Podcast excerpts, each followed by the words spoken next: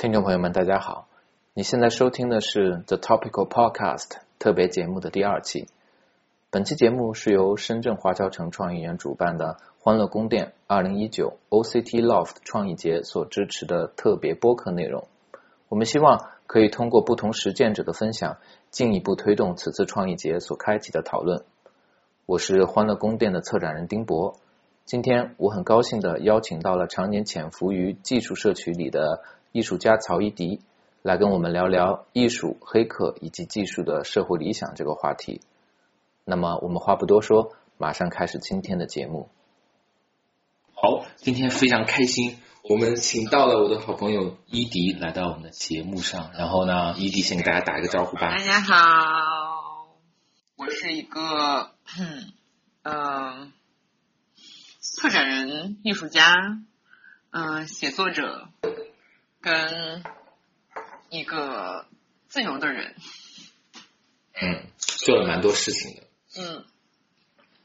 对啊，我看你最近是有一个有一个呃刚拿到一个资助，是要做一个展览是吗？对，然后就今年就非常幸运，年初的时候就收到通知说我们去年申请的就是柏林自己的柏林市的文化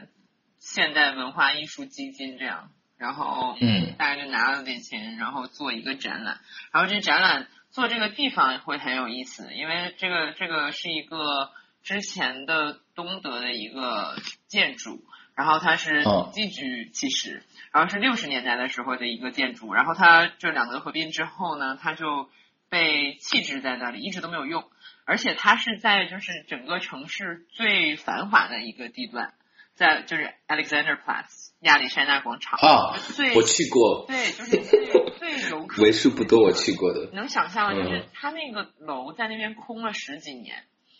然后就很多之前有一些什么私人的投资人啊，就想要买啊之类的，然后就想把它推倒重建啊之类的，然后结果呢就被一群一个一个艺术家、建筑师之类的一个组合，他们提交了一个提案，就给政府，就说我们想。把这个地方转化成一个这样一个艺术跟活动的一个一个公共空间，然后，然后他们就暂时拥有对这个建筑的处理权，有三年吧，应该是这个项目。然后三年之后呢，他们就还是会退回给城市，然后就会有一些。比如说，呃，那个当地区这个区的区政府会搬进来，然后他们还会有那个楼群很大嘛，然后他们就会留了一部分给一些就是公共住屋，可能就比如说给嗯难民啊或者什么的，然后就就就很有意思，就而且我们的 proposal 也是关于讲公共空间嘛，就城市里的公共空间的，然后所以就找到了他们。然后就会在这个地方做展览。OK，然后但是现在的话，整一栋都是用来做艺术文化相关的项目，就还没有变成公共住屋是吧？现在还没有，就他们应该是到明年之前都可以自主处置这个空间，所以现在这里面有很多，比如说。嗯，有那个呃网络艺术中心的办公室，然后还有嗯，比如说他们一些其他的呃艺术或者是呃文化团体的，就他们用很低廉的租金去来租里面的单位，然后用来做办公室这样。啊，OK，所以它模式也有点像是你刚刚讲那个人，他先申请完了之后，他再去找一些认识的或者是别的人在一起在一起进驻到里面去。对对对，就他们现在只是拥有这个这个这个建筑的处置权，然后所以就他们相当于像一个呃 landlord 一样，就他们其实也没有拿到政府的任何资金上的赞助，然后所以他们要通过出租这个空间。来维持它的运营，但是它的它所有的活动的内容都是以文化艺术跟社会活动相关的。就比如说他们现在在做的，就是因为冬天他们现在也没有暖气嘛，然后所以他们现在就只是就帮助给那个叙利亚支柱的一个组织，然后被帮他们就是做呃储存间这样。就是我们那蛮好要用的那个展览空间，I mean。哦，那蛮好的哎，对啊，因为我们之前我们之前去法兰克福去做一个展览的时候，也是他们那个也是类似这种废弃的，但是他们就好像整个买下来了，买下来之后，然后所有人再分，然后变成很多人的工作室，里面有一些那种社会运动的小组在里面当办公什么的，然后下面有一个临街的地方有一个艺术的展示的那种空间，好像德国还蛮多这种废物利用，然后旧空间利用的还蛮好的。然后你说这个展览是关于公共空间的，我还蛮好奇是公共空间哪个方向呢？就是具体是聊些什么话题呢？嗯，我们其实是想，就是我们考虑这个作品选择大概是以三个方向，就是一个时间顺序，就比如说公共空间这个概念在历史上的意义，然后嗯呃在当下的意义就联系到这栋建筑本身它自己的历史，跟。嗯，还有想到说公共空间的未来是怎么样，尤其是比如说现在很多城市建设里面提到，比如说 smart city 这种概念嘛。然后但是 smart city 其实有很多问题，就我们现在也但慢慢大家也注意到了，比如说这种监控，它的所属权、它的数据的，嗯，谁能有机会来用到这个数据，或者说这个这些 algorithm 这些算法是，比如说你嗯。嗯，脸部识别这种技术，这些算法是谁做的？就是很多这种这种道德上的问题，就是也会有考虑吧。然后，所以我们就想找一些就是对对应这几个这种时间上的一个公共空间的考量，嗯，不同的作品去来展示一下。而且，而且很还有一点就是，我们很想就把它做成一个不是特别。展览的一个展览，就比如说，我会想找一些作家去，就是 instead of，比如说在画册里面就不想摆一些论文之类的，因为觉得很干，然后就可能就找找一些找一些写作的人去来做一个嗯虚构类的写作来做，对，然后就把整个嗯。就是这种展览做成一个更加多样化的一个呃空间。对，我认识你是因为嗯我们一起去上海参加了一个策展的项目嘛，然后在那个班上面，我觉得你很明显的，或者是说，哎，我不知道是有意还是一个无意产生的结果，就是大家会觉得你是一个 tech person 啊，和技术很。很 tech savvy，然后知道很多技术相关的东西，但实际上你看你你做的现在要做的项目和公共空间和和这个公共领域政治的关系也很蛮密切的，所以呃其实对我来讲，我觉得技术有一个有些时候会被会被忽略的，就是它在技术化的外衣呃 sorry 工具化的外衣之外，其实它是关于一种。一种理想，它是关于一种呃伦理的一个一个东西。其实它呃所涉及的东西，并不简仅简单单是一个我可以用一个工具实现什么东西，而是背后一整套我们怎么去认识这个世界，怎么去呃做事情啊，怎么能够和别人在一起。我觉得这个技术都能给我们蛮多有意思的启发。所以呃，我就特别想要问问看，能不能介绍一下？因为我知道你们最近新出了一本书，叫《Art Hack Art》，对吧？嗯，然后是不是可以给我们介绍一下这本书是大概是讲些什么的？嗯，这本书就是我只是有写了其中的一个章节，然后这本书整个其实也都是就来自于全球各地不同的跟嗯艺术和创客或者是骇客这样相关的一些呃在实践的这种。非常第一视角的一个描述，然后它里面其实没有很多理论的东西，因为这个属于一个比较新兴的一个区域吧，就是大家艺术家，就是就我感觉有两种艺术家，一种艺术家就是真的是拿着 iPhone 就觉得说，哎，我都不知道这个怎么用，然后或者是或者是另外一种艺术家就也。比尤其是媒体艺术嘛，媒体艺术就很多艺术家他会用各种各样的比较新兴的技术去来实现自己的作品，然后同时也有一些就比如说跟 DIY 社区就这种创客的这种就是相关的，嗯，呃比较用的比较多的一些艺术家，然后所以还有策展人也是嘛，然后就我我可能就是我写的那一篇。其实讲的是我之前在香港做的一个活动，然后那个活动就是叫做 Wikitopia，就是按照这个名字讲的，就是以就 Wiki 嘛，Wiki 就是维基，然后维基其实不光只有维基百科，就是它只是一个，就它是一个框架，就它是一个，就很多网站也会用这个维基的 framework，然后它其实是一个就是众人协作可以一起工作的一个框架嘛。然后，所以我就说用这个技术的框架去来套到现实生活中的工作框架，我们是不是可以能够进行这种平等的分工？然后怎么能够互相以技术来协就来协调我们合作的过程？这样，然后如果把这个当做放在一个呃策展的语境下呢，就是说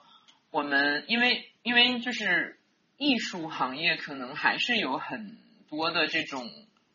权力的框架，就比如说，就比如说，Art Review 每年都会评什么呃 Power 一百，Power 对对，就就我就觉得很很诡异，你知道吗？就我觉得我才我想做艺术的初衷，是因为我觉得这是一个非常先锋的。就在我加入艺术行业之前吧，我的想法是，这是一个能够允许先锋思想存在的领域。然后，但是进入了这个行业，你才会发现，真的是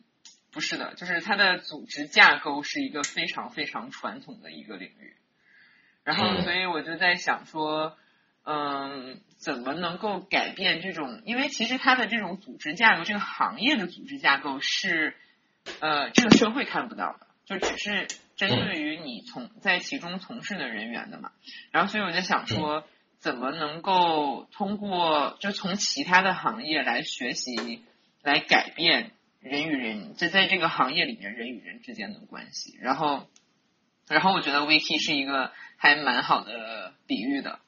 然后，所以就之前做那个活动也是跟这个有关。然后写我写的那篇文章也是记，主要是记录这个活动跟怎么将这个理念，嗯，渗透到我们的日常生活中去，工作中。嗯，对啊。嗯，那那个活动具体是有做些什么事情呢？具体其实就是就是找了我做，因为其实这个活动的发起人并不是我，那个发起人是香港的一个艺术家，叫做 Alan Paul。然后他就是他也是个策展人，他就搞了很多香港的这些活动嘛。基本上香港的媒体艺术这个这个圈子就是他一手 建立起来的嘛。就是他只是他也在这当时八十年代的时候，就是他创立的 Video Touch，然后就做了很多很多的活动和努力去来扶持年轻的艺术家，然后做很多的活动这样。然后他创立的这个。Wikitopia 这个形式就是一个 festival，然后我当时只是做了第三期，然后当时的主题就是关于嗯 surveillance and privacy，然后当时就刚好刚好就是嗯，就斯登当时来香港，然后后来又出什么 Citizen Four 电影啊，然后之类的，就就慢慢的掀起了一些关相关的讨论，因为平时之前你不太会看到大家。讨论这个问题，而且大家不是很 care，不是很介意这种隐私的问题。然后，然后当时因为每一期每一期这个 festival 的讨论也都是关于这种社会问题，然后它其实并不是特别的艺术。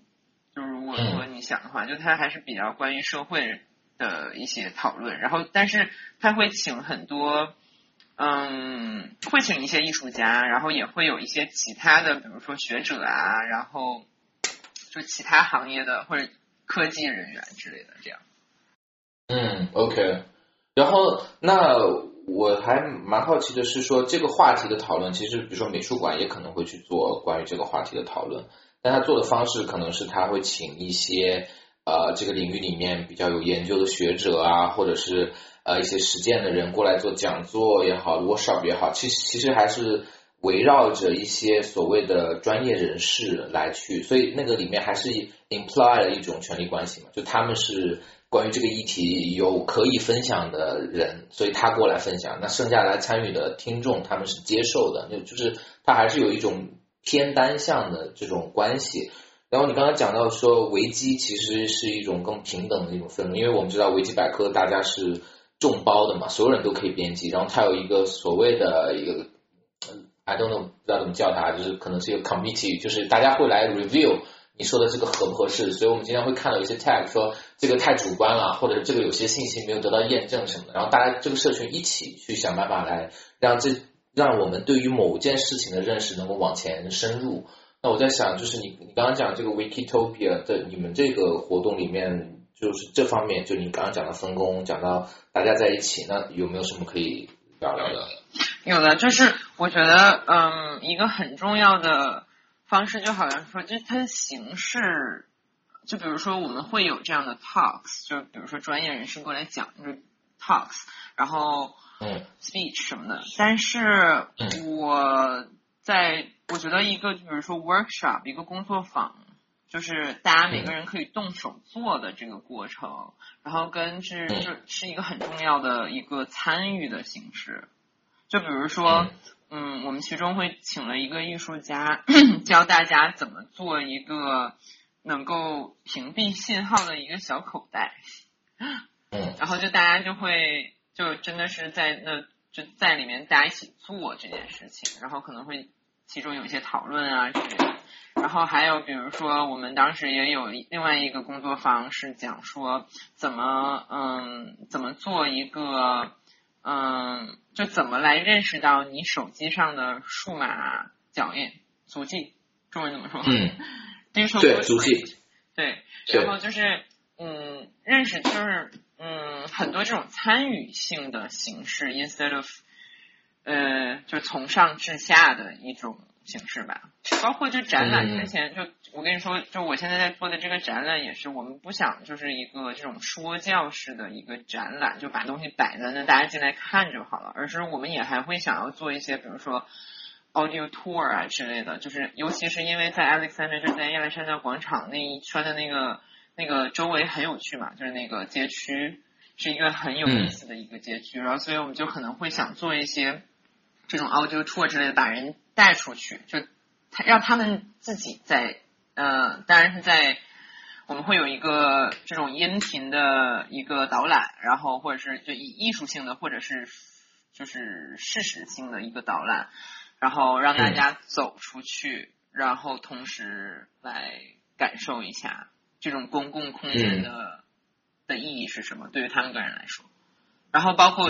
所以说在那个维基 Wikitopia 那个活动里面，我们也会就做这种工作坊啊，然后，嗯，就包括就是前一期我没有我没有做策展的那一期，然后之前也有一个呃艺术家，就他做了一个一个可视化的一个小装置吧，就一个小装备，然后他就是他就是也是做工作坊做了两天，然后这样的话就每一个参与者都可以最后。手持一个这样的一个装备嘛，然后我就觉得这个是一个很有趣的形式，尤其是做这种媒体艺术嘛，就其实他的这个作品本身可能并不是一个很新奇的一个作品，就你经常会在展览里面见到这种作品，嗯，然后它这个可视化就是比如说衡量一些街上的空气污染指数啊，然后或者是噪音污染指数啊之类的，就是很简单。理念上很简单，然后你也会在展览里经常见到。但是我觉得，如果以工作坊的形式去做的话，就是一个更民主、更参与性的一个形式。因为其实每一个观众他不是说在展览里面看一下就走过去了，而是说他真的是自己动手做出来了一件这样的作品，然后他也就可以带着这件作品出去，然后去看到他身边的这些。就把身身边的这些数据来可视化嘛，我觉得很嗯嗯对，对啊，我觉得这里面其实还蛮有意思的，有一些就是因为呃刚刚讲到好几个点，我觉得都可以拆开来稍微聊一聊的。一个是说，嗯，比如说。嗯，我觉得这里面有一个很重要的，就是这种 hands-on experience，其实是一种打开、打开和分享的过程。嗯，因为我觉得在美术馆里面，常常观众和作品的那个关系，就是因为他其实不拥有这个作品，他拥有的只是说我能够站在这个面前，我去 appreciate 这个作品。但是这种这种呃开放社群也好，骇客的社群也好，其实大家的这种分享，其实它更多的是把这样的一个东西，我我所知道的，我所能够呃分享的东西，让别人也得到。所以这个得到的人他有 own this，所以你你你如果拿着一个手机在里面，其实你是消费和购买了一个 gadget。但是如果你做了一个手机，你是拥有它的，就对我来讲，我觉得这个是有一个区别，因为你拥有了你做出来这个东西之后，你和它的关系会产生非常大的变化。没错。嗯。就是那种那种感觉，它会变成像像呃种种子一样，因为你拥有了它，你也有可能分享给别人。而你买了一个手机，你是 你除了和他一起联机打游戏，你好像没有办法把你所有的这个东西分享出去。所以我自己会觉得这个过程是很有意思的。然后包括我现在在深圳做这个展览里面，其实也请了蛮多，就是偏像是有点 educational 的东西，是因为我觉得。有些时候，这种 ownership 不仅是对一个 object，也是对某一个话题、某一个领域。你有时候会觉得说，我好像我没有权利去评论的。比如说，你你讲到人脸识别的隐私的问题，你会觉得说啊，我我我我没意见啊，这个对我来讲，我只是我要么用，要么不用。但是如果你去知道了说背后原来是因为这样的一套机制，那你就会突然间觉得我好像是有一个。立场的，我好像是有责任要去参与到这个讨论里面去，因为你完全知道它是怎么回事了，然后你就不觉得它特别神秘，然后我觉得这个过程其实是非常奇妙的，因为你会看到人从一个完全 inactive 的状态变成一个完全 active，然后他就是把自己当成主人，充满主动性的这种感觉。active participation 就是让他积极的去参与进去，是一个嗯。对，我觉得你总结的特别好，就是就是 确实是，就是它其实是我在一直在想，就是一个拥有权的改变嘛。就是你你其实 media art 来讲的话，你比如说一个，就从摄影开始嘛，就是你其实是没没太有办法，因为它的可复制性，什么就你什么叫做拥有这件作品？它跟以前的那种就是传统的一些绘画的作品或者什么的，它是完全不一样的。就你一件绘画的作品，它可以是独特的，你可以去拥有它。然后，但是你一个从摄影作品开始，就或者是呃录像作品也是，就你你怎么能叫做拥有它呢？但是现在当然就是艺术家会去说说啊，就是有版数嘛。但是其实这个对，就是这个其实你说去拥有这件作品本身就是一个伪命题，因为它可以无限的复制下去。对，而且而且我觉得，呃，如果是一个呃新媒体艺术家，比如说我知道有人就卖他的那个电视机，或者是卖他的那个呃不 Mac Mini 的那个电脑，因为他的作品是一个程序或者干嘛，就你你知道他卖的是这个东西，就他还是会想方设法的把自己的东西呃固定在某一个可以销售和交换的物件上，其实有点搞笑的，就是你的作品，你作品是个 program，然后你要卖一个电脑。就是所以说，就是要改变大家这种，嗯，觉得只能通过买卖的行为来去获利的这种思维逻辑。就是你这些作品，你 instead of 就是你你你如果不去卖给一个单一的藏家，我们可不可以用其他的方式来支撑你创作的这种呃资金上的需要？对吧？就比如说，就比如说 pay 就 patron 这种，就或者是 Kickstarter 这种，就是它 crowdfunding 众筹的形式。就比如说，就每一个参与每一个凑份子的人，他都是这个作品的拥有者。然后最后你得出了这件作品以后，你可能做了一个电影，或者是就是做了一个什么一个这种呃做了一个算法这样，然后你把它再去给所有的人。或者是你也可以只给你就支持你的人，当然，但是，就现在很多人他会说，就是他收到了呃足够的资金去来创作这些作品，然后他最后就开放给所有的人去下载啊或者看这样，对，也是一种，就是是一种跟之前的这种买就单一的买卖完全不同的一个逻辑。对，就我觉得这个事儿现在更加明显了，但其实。这个想法其实还我觉得有一定历史的，因为我记得啊，嗯，就是在应该是谁讲，就是歌手讲唱片业的时候有在讲说，你大概有一千个粉丝对不起啊，数有可能记错，大概有一千个粉丝，你就可以成为一个 无忧无虑的创作者，因为这一千个粉丝就可以养你一生，就是类似这种话，就是，然后其实他其实就是基于这样的一种赞助嘛。是一种赞助人，就包括在更早一点的时候，那种沙龙女主人支持一些穷困潦倒的作家们啊什么，就它其实基于的是那样一种模式嘛。但是我我听你刚刚讲，比如说众筹或者什么，其实我我突然想到的是说，你比如说现在直播这么多，对不对？直播的人他可能不会想自己直播的内容是作品。嗯，他可能就是在吃播或干嘛。嗯，但 anyhow，他有很多 supporter，嗯，这些人给他打赏，让他继续可以做这个创作，或者是继续去生产这个内容。嗯，就是现在常用的词叫内容生产者嘛，他继续去生产这些内容。那艺术家能用这样的方式吗？艺术家有可能通过自己去生产内容，然后这个内容得到别人的喜欢，就是一种所谓的通过赞赏经济来来去做，然后。尤其是好像现在有一些尝试是应用区块链的技术来去把赞赏这件事情，比如说现在不是有一个那个 Max 上面也也也现在也用了叫呃 Like Coin 还是叫什么？嗯 Like Coin 点赞，对吧 Like Coin 就是你点赞，它就会给你这种，所以它是一个它是一个赞赏经济嘛。但是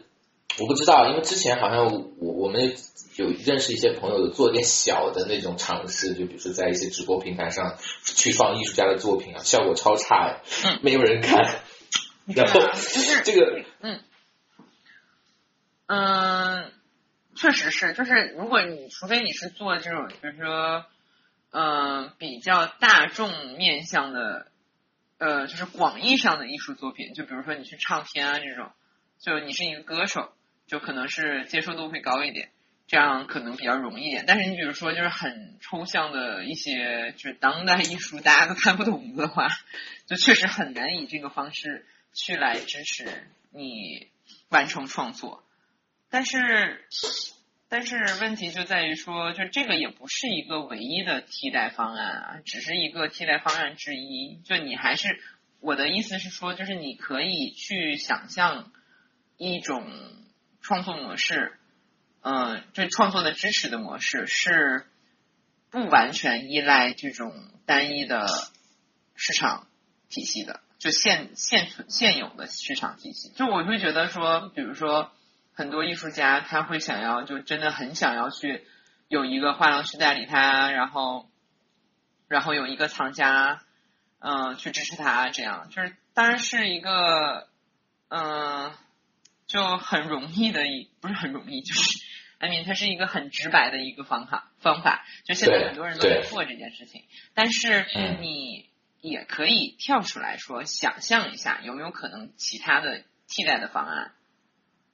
嗯，没错，没错，因为我觉得这个可能还是一个仍在思考过程中的事情吧。因为对我来讲，我可能没想明白的是说，呃，我们讲艺术家如果是要靠市场来养活的话，他可能会屈服于市场。可是，如果他要靠众筹来养活的话，他有可能屈服于大众。艺术家什么时候又能 又能做自己？然后哈，又有一个方式。然后我在想的是说，也许程序员就是 coder，或者是呃开源社区里面的一些一些东西，可能对创作是有一些启发的。因为我在想的事情，我们刚刚讲到讲到说谁拥有这个作品，讲或者是我们讲 authorship 的时候，我在 GitHub 上面做了一个一个。report，然后我把它开源出去，然后我做了一些工作，然后有人就拿了我的工作继续去做，好像没有人会觉得说被冒犯到或者被侵犯到，因为呃。好像所有的人其实都知道这个 credit 是怎么样，因为你知道你是从他那里 fork 出去的，然后你又做了什么什么发展，甚至有一些很成熟的项目会经历那种这个人一直在开发好几年，但他现在要去 move on 去做别的事情，他会把它交给之前 fork 过他的项目的一个可以信任的完全不认识的人，让他继续接手，然后这个项目是他的。嗯，然后这种相互之间的这种关系，然后对于你所创造出来的东西的那个价值的认识和他可以流到什么地方去，我觉得和艺术家好像完全不太一样，就他没有 hold on to it，就是啊，我要紧紧抱住它，嗯，这是这是我的，但他开放出来的同时又没有丧失掉他对这种价值的拥有，我不知道怎么讲，就是我有时候觉得这是一个很挺 amazing 的事情，就是有没有可能在艺术里面能能做这个，就是我还蛮好奇的。我觉得这是个现在做的问题吧，就是就很，我觉得艺术家，我我感觉啊，就是通过这两个社群的比较，我觉得艺术家就是太嗯太自大，或者是嗯 嗯，就我我个人也是很崇尚这种就 copyleft，就是这种 free distribution 的一个呃理念嘛。然后当然你不能要求所有人都这样。但是我觉得确实就是你看你怎么看，就包括就是 copyright，就是你就是版权问题，看你怎么看啊，就是嗯，包括专利啊这些东西，你看你的目标是什么？就比如说你觉得说这我是这个社会的一部分，然后我所有的就我的这个做创作啊什么的之类的这个目标是想要大家共同进步。嗯，我提出来了一个好的主意，这个主意就很多人可能会觉得，就包括就版权问题吧，就可能有的人觉得说我做了一个作品，这件作品是属于我的，嗯，但是同时呢，就也会有不同的，就我我就觉得说，嗯，之前我们股市里也有啊，就是文章本千成，妙手偶得之，就是你你你的你自己的这些主意，其实是不是你的？对吧？就我们所有的这些，嗯，我是觉得我的这些主意可能也都是来自于我涉猎过、我涉猎过的其他的，嗯，作品啊、文章啊，然后前人的智慧上，所以我并不觉得我自己的一些主意有多聪明、有多伟大，然后我个人有多伟大。我觉得这都是，嗯，就要看你怎么看待这件事情吧。这跟你的个人的性格有关系。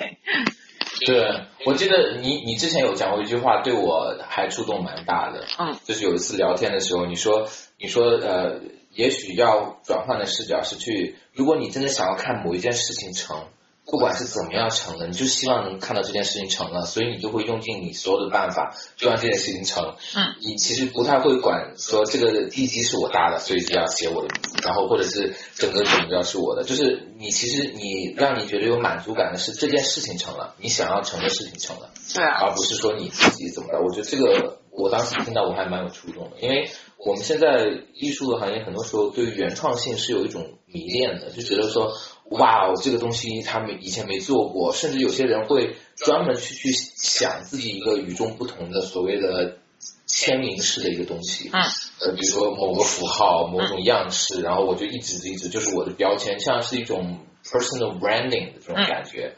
然后，其实我觉得 branding 它最后或就是它其实依附于就是我们对于原创性的那种，包括一个艺术家是不是牛逼，好像也是就是我得要基于我的原创特别。厉害怎么样的？但是其实另外一方面就是，如果我们可以意识到，像你刚刚讲的，没有什么真的完全百分百是你的原创的东西，所有东西都是有各种各样影响的时候，那我们的那个价值是没有了吗？其实不是，其实是它有另外一方面的价值，就是你做了和没做的价值。就是虽然在这个情况下，我知道用一把铲子就能把这个问题解决，但这里没有。那我在这，我就把这个铲做出来，我觉得这就是价值，就好像它变成了另外一种呃价值逻辑里面的东西。我我觉得这样子看，我我好像是一个更更呃解放性的看法，还是那种就是感觉啊啊，那这样就有就是有一种更流畅的感觉，对我来讲。我也觉得是，但是对啊，然后艺术界就是有很多这种个人崇拜的这种 cult。呃，对啊，但是其实因为我自己就没有说和程序员的圈子玩的特别近，因为我可能主要的工作还是在艺术这边，嗯，然后，所以我其实还我我觉得我的身体经验，关于这件事情身体经验是不太足的，所以我虽然刚刚讲了那些话，但我觉得我有一个信念，但这个信念是基于一种一种认识，它不是基于一种身体感，就是呃。我我因为我以前做戏剧嘛，就这个身体感的原因就在于说，你你用你做过这件事情，你真的自己做过之后，它会留在你的身体，让你有一种呃信念，就是你你你相信它，那种相信是不需要思考的，嗯，不像我现在是觉得嗯这样是对的，所以我还蛮好奇，比如说你之前是怎么着会，嗯，走到今天这一步，让你觉得你是有这样的？对啊，你怎么样？为什么会现在有这样的价值观？而且你相信他，你你觉得你对他有信念？然后他这个过程是怎么样的？我觉得可能是因为，就我一直都还挺，就是不是技术宅吧，就我觉得还挺 geeky 的，就我还挺喜欢去学习不同的技术吧。然后后来我就读了一个我的 master 是呃媒体艺术嘛，媒体艺术主要偏策展方向，然后媒体艺术就是。它的理论课上面就很多，比如说关于科技伦理啊之类的这样的内容。然后当时就会有我之后就我也会有去，比如说香港的一个 一个那个创客这骇客空间叫做点心铺 d i m s o n Labs。然后他哦，我知道，嗯。对，然后他们就有很多这种各种各样的活动嘛，我 我就会觉得还挺好玩的，就是。就我我 可能是因为我一直都没有把我自己当做一个就纯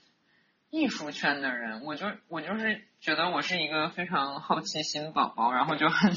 很想去学各种各样的东西，而且我觉得就是你你会某种技术了之后，会生活很便利，就是我完全是出于一个这种实用性的角度，可能是就是嗯。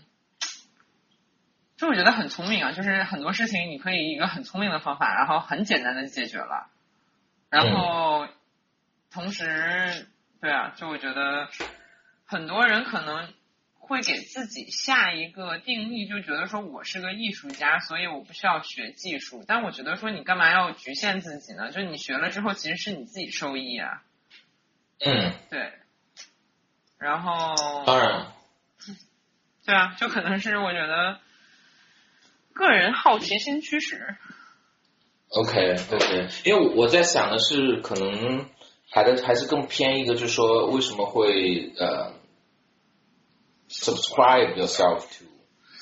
这个我们刚刚讲的这种文化？因为比如说啊，就比如说以我的例子来讲，因为我之前做，其实。我之所以对技术关注，其实是来自于我对社会的关注。嗯，因为今天你关注社会，你是不可能不关注技术的。嗯，它太大的呃塑造了我们现在社会的人和人的关系也好，社会的样貌也好，以及我们做事情的方式。嗯，那我为什么关注社会呢？因为我当然本来就是学政治的，然后，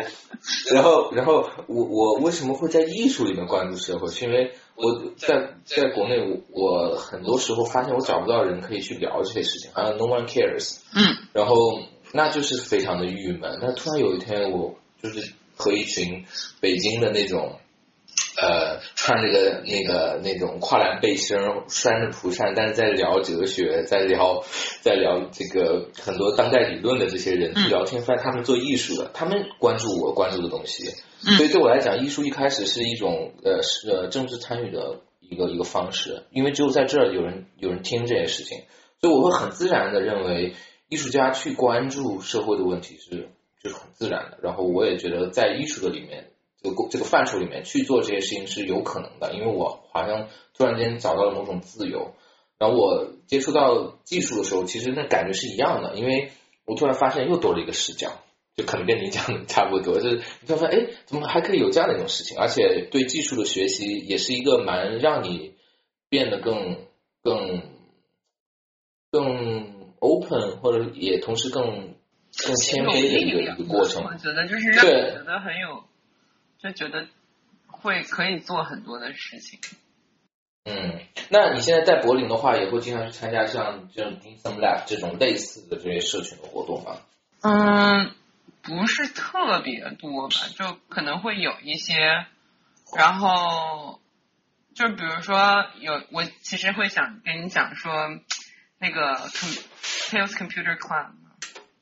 就是一个柏林的这种嗯黑客骇客组织，就是最欧洲最历史悠久的骇客组织。OK。对，然后。我之前就会有去一些很多他们的活动啊，然后因为我当时在香港做那个活动的时候，就请了一个他们的发言人嘛，然后他就过来讲说，欧洲的这种就他们的这种骇客组织的 的的一些做的做过的一些活动，然后主要包括比如说他们在德国政策决定层面就对政府的影响，因为他们是他们就是所有的那些建立，比如说就是一些科技公司里面的骨干嘛这种。这当然不一定是骨干，就是艾明，就是他们是做，就真的是做，就是完成搭建所有的这些我们看不到的这些网络架构啊之类的，然后包括我们平时用的一些科技啊之类的的的的从业人员，然后但是他们就有很强烈的社会责任感，然后所以当他们这个组织，嗯，应该是在。八十年代也是开始的，然后他们组织的建成的开始开端，他们就会考虑到这个问题，然后就把这种社会责任感作为他们嗯这个组织的一个很重要的一个宗旨。嗯，就是说，对我好像感觉是有这种。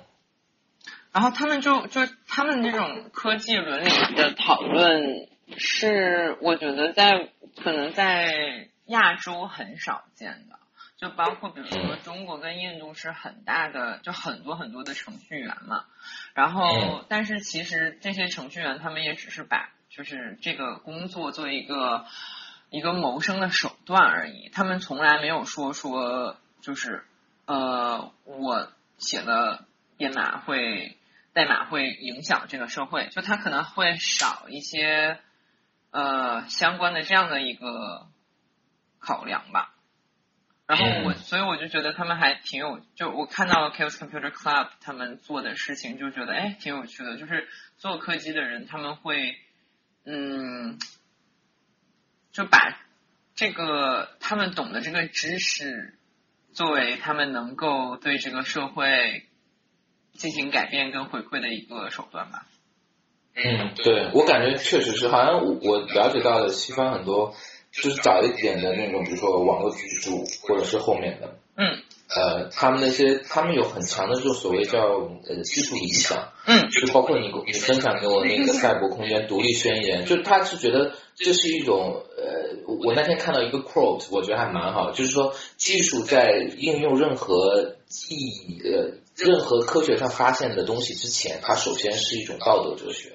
我觉得很重要，就是你怎么去认识你的技术所创造出来的这个世界。因为，比如说，因为你想在英语世界里面，我们就能点出很多人，他是有这种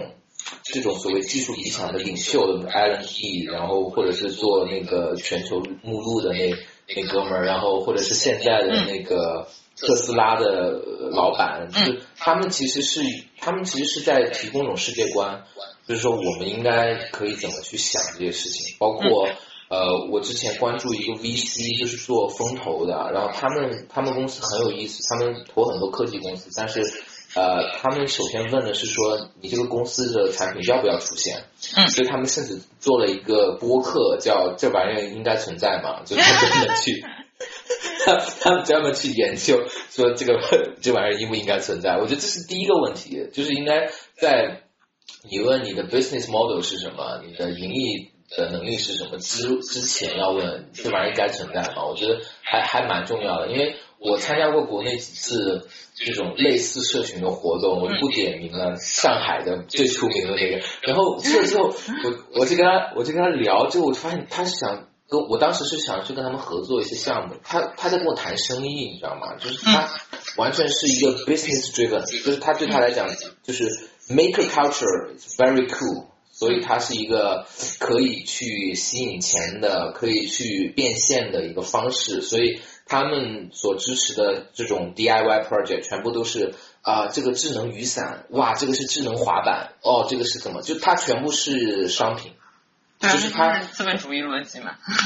对，就是一个商品，它支持很多这种商品，然后把这种商品呃，把包装成一种创意的呃。呃，thinking out of the box 的这种最佳案例，但实际上他们就是 thinking about products，thinking about money，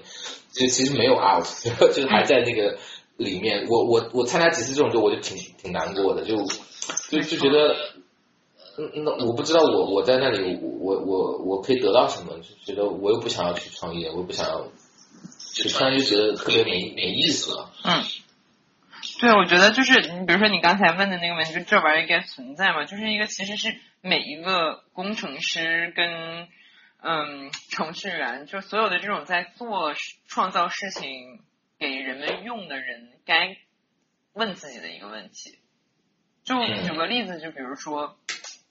就德国就很有效率嘛，德国的工程师都很有效率。但是你想，去想象一下，当初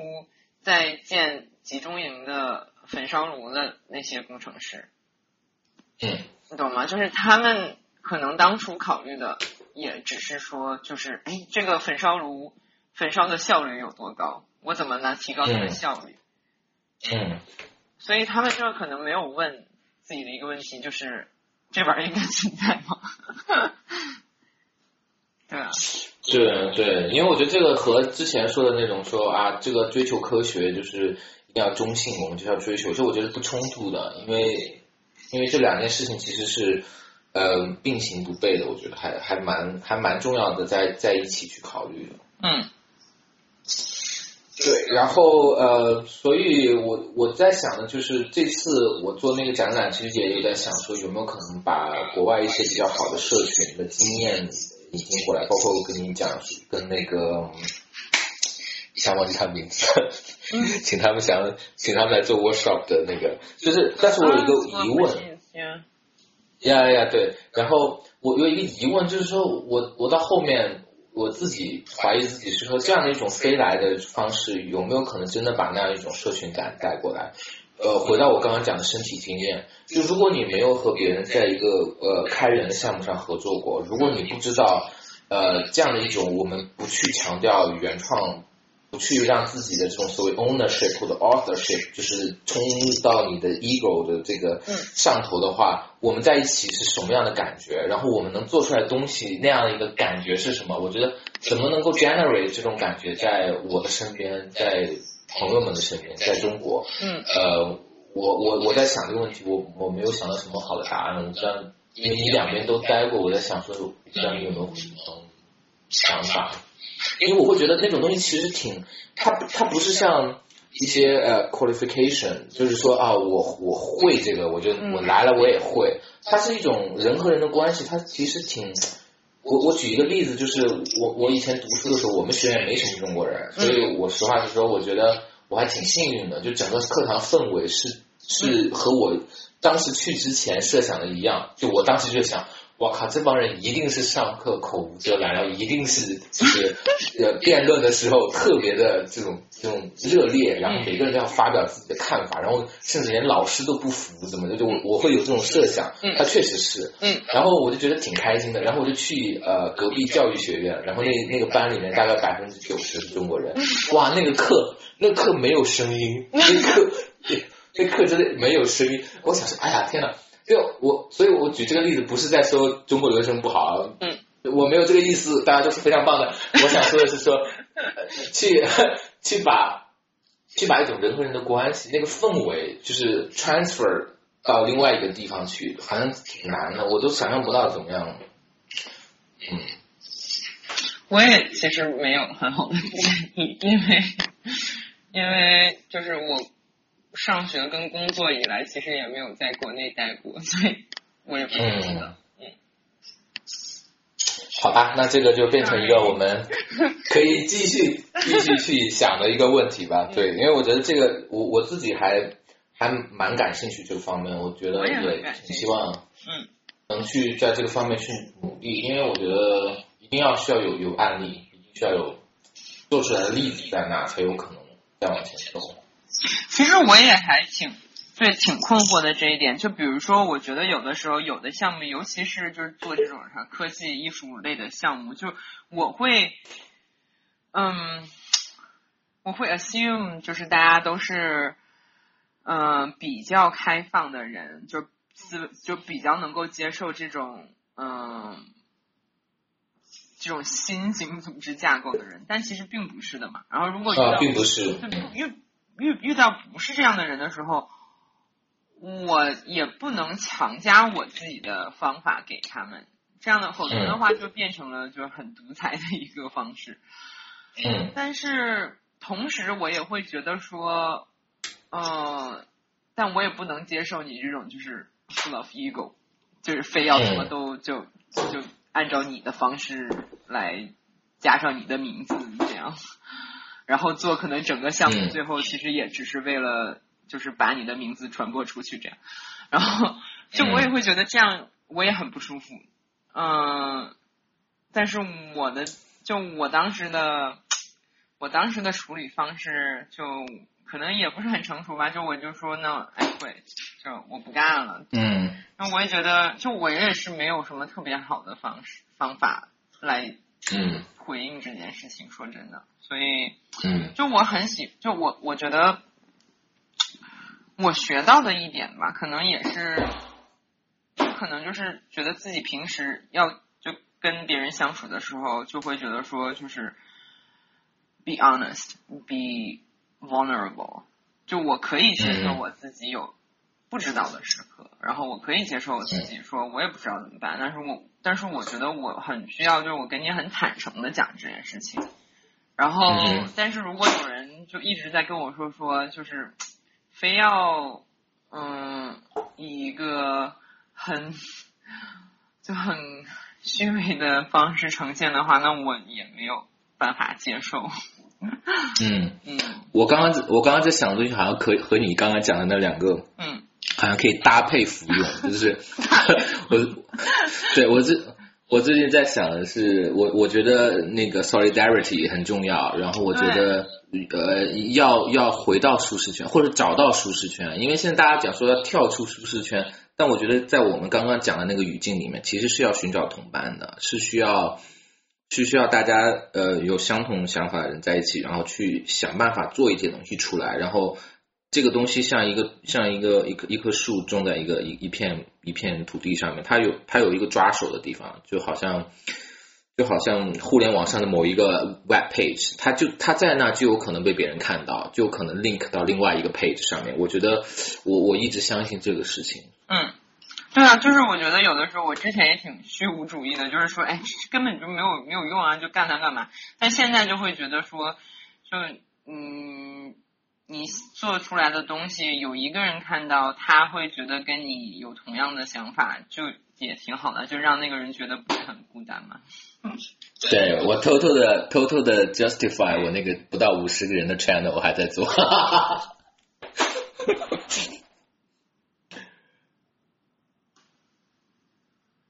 对对对，哇！我刚刚我刚才突然有刚刚突然有点 lost 掉了啊，没事没事，我刚刚我刚刚在讲我刚刚在讲 channel 的事情，没关系。然后我觉得今天聊的挺好的，差不多最后的话，我们来一个环节，就是一个推荐环节，好不好？就是可以推荐一下平常你觉得有哪些比较好的网上的资源，可以是如果大家对对 hacking 对艺术怎么样？呃，可以借鉴 hacking 或者对开放社群感兴趣的话，有没有什么网上的资源可以推荐一下？嗯，有啊，就是那个我之前提到的那个 Chaos Computer Club，他们其实每每一年都会有一个集会嘛，年会，然后他们年会上面就会有很多很多的讲座啊，然后之类的，然后他们所有的讲座都会被录下来，就当然如果讲者不想要录的话，就。就不会录，但是大部分的讲座都会被录下来，然后他们所有的这些录像都在他们的网站上可以随时下载来看，或者是在线看也好。不过就应该是只有呃英文、德文跟法文的呃字幕，然后就还我觉得还蛮有意思，就有的是它很多它的内容有特别特别技术性的，然后也有很多是讲。政治文化，呃，跟艺术有关的内容的，就是跟技术，当然是就技术做背景，然后政治文化艺术的内容，然后我觉得还挺有意思的。它还有很多那种，就是媒体艺术家，就很出名的媒体艺术家都会在那边做过讲座。嗯，OK，嗯，这个蛮好。对，然后活动的话，就当然如果你有机会的话，过来参加这个活动，自然是很好的了，感受一下。哎，对了，那你想这种活动这么热门，我觉得也也也是一个令人欣慰的事情，就对组织者来说，因为他们对他们真的是就欧洲所有的这些，嗯，做科技的人都会去，因为而且我觉得我很想强调的是，就是。很多时候我们在就我们能够看到的痕迹是网上的这些，比如说活动的时间表啊、日程表这些内容上的东西。但是去参加这个活动，我觉得感触最深的，其实反而是你在那个活动中间，然后大家怎么对待你。就是其实他他因为因为他其实有很多机制去来，比如说就是因为可能那些 技术宅、程序员他可能不是很善于跟人交流，然后其实他会。他在组织架构里面，就他在他组织者，嗯，首先对我我我忘记之前讲到一点，是他所有的组织者都是志愿者，没有人收钱的，他所有的门票的收入其实都是用来，比如说租场地啊、租器材啊这些东西。嗯。然后所以，嗯，他的组织过程中呢，也会有留心，比如说他会有一些心理疏导的小组啊，就比如说，嗯，如果有人觉得。受到冒犯了或者什么的，他就可以去跟这些人去聊天呐。然后他们也会设置一些，比如说安静角落，就是如果有人觉得这个会议上就是发生的事情太多了，他们觉得已经就是自己受不了了，然后他就会去这个安静的角落，这样别人都不去打扰他们。这样，就他有很多很很细心、很仔细、很贴心的一些呃环节的设置。是让我觉得我从来没有参加过任何一个大会是这么就是这么以人为本的。OK，嗯，对。你说到这，我我觉得也许可以跟着推荐一个，呃，就是美国有个组织叫 Public Lab。嗯。然后他们最早的时候是因为去，呃呃。其实他们做的内容大概可以归类为叫公民科技，然后就他们做很多是关于呃环境监测的。他们最早的时候就是因为受灾了之后，他们用一些呃放风筝啊或者气球的方式去监测那个灾情的呃情况，然后后面就发展到去监测水质啊，监测一些什么东西。然后他们有一个。呃，我觉得首先第一是因为公民科技的意思就是每个人可能都可以用一些技术的方式来去加深你对这个身边世界的认识。然后第二个是他们有一个呃叫做一个头牌活动吧，但是他们标志性的活动叫武昌聚会，然后里面就有很多这个 code of conduct，然后。你刚刚讲那事情让我就想起他们的这些，就他们也会有一些原则，让大家怎么样能够在一个比较良好的氛围里面去各自去呃分享、去贡献。然后突然让我想起来我刚刚那个问题，就是说我们怎么样把这样一种人际关系或者氛围带过来？其实呃，除了人，人当然是最重要的因素，但其实他们也是有制度的。就换句话说，就是就是呃，一个一个问题可能没办法仅通过制度解决，但与此同时，那个制度又是很重要。就是我们也许下一步可能可以去看的是说这些到底有些什么样的制度，开源社区里面的制度，大家的一个心照不宣的呃行事方式是什么？然后像我们刚刚讲的这些机构，他们为了让这个氛围变得更好，他们又做了哪些努力和和机制的建设？好像也是未来我去我我自己应该会去关注一下。好的，那我们今天的这个节目也差不多。谢谢伊迪。